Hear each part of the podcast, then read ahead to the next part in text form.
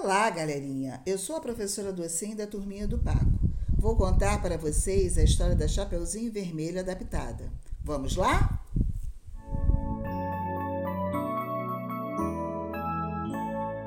Blim, blim, blim, blim, blim, blom. Uma linda história vou escutar. Era uma vez uma linda menina que ganhou de sua avó um chapeuzinho vermelho que ela nunca tirava do corpo. Um dia, a vovozinha ficou doente e sua mãe pediu para que ela levasse um bolo gostosinho e entregasse à vovó. Vocês sabem onde a vovó morava? No meio de uma floresta. Tipo, floresta onde vive a turminha do papo? Ui, será que ela encontrou algum personagem da turminha por lá? O que vocês acham?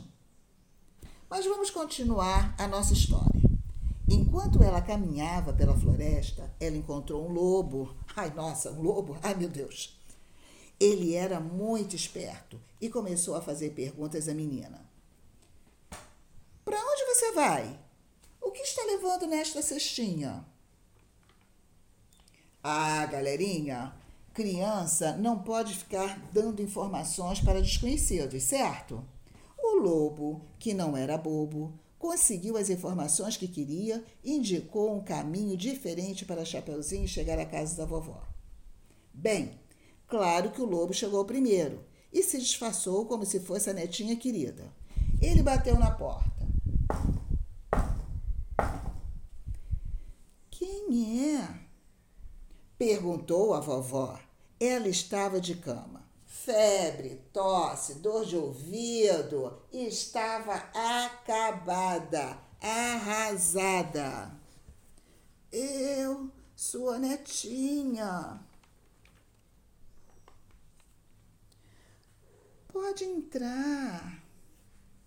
Ele entrou, viu aquela senhora indefesa e, nhaque, engoliu a vovozinha. Ai, não dá nem para imaginar Cruzes, que cena horrível! Aí, ele de barriga cheia se disfarçou de vovó e ficou esperando a Chapeuzinho. Em poucos minutos. Quem é? perguntou o lobo metido esperto. Eu, sua netinha. Pode entrar.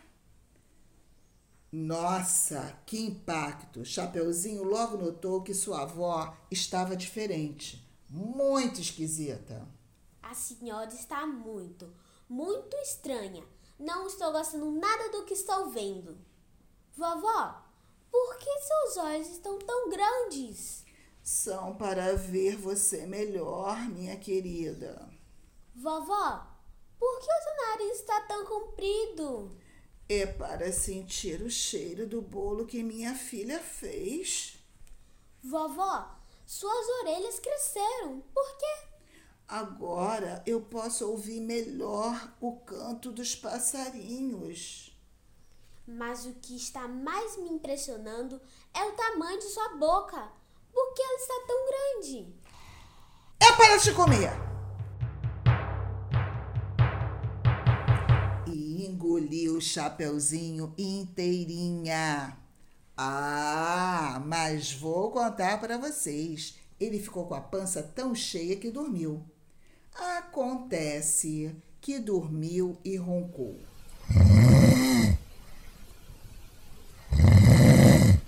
Mas roncou tão alto que o som chegou aos ouvidos de um caçador que estava próximo à casa da vovozinha. O caçador já estava de olho naquele lobo que era conhecido na floresta. Sabem o que o caçador fez?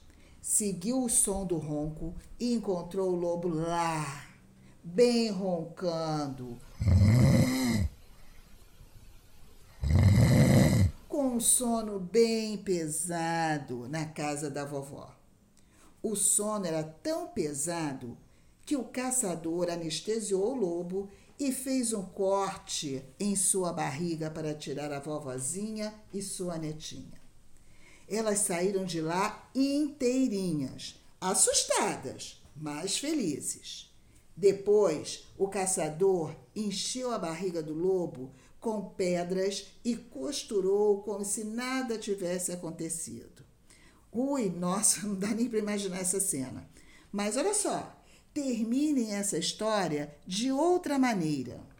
O que aconteceu com a mãe da Chapeuzinho quando soube dessa aventura na floresta?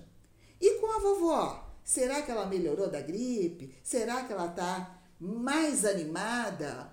E a Chapeuzinho? Será que ela aprendeu que não deve ficar falando com estranhos em qualquer lugar? Vamos lá, galerinha, vamos terminar.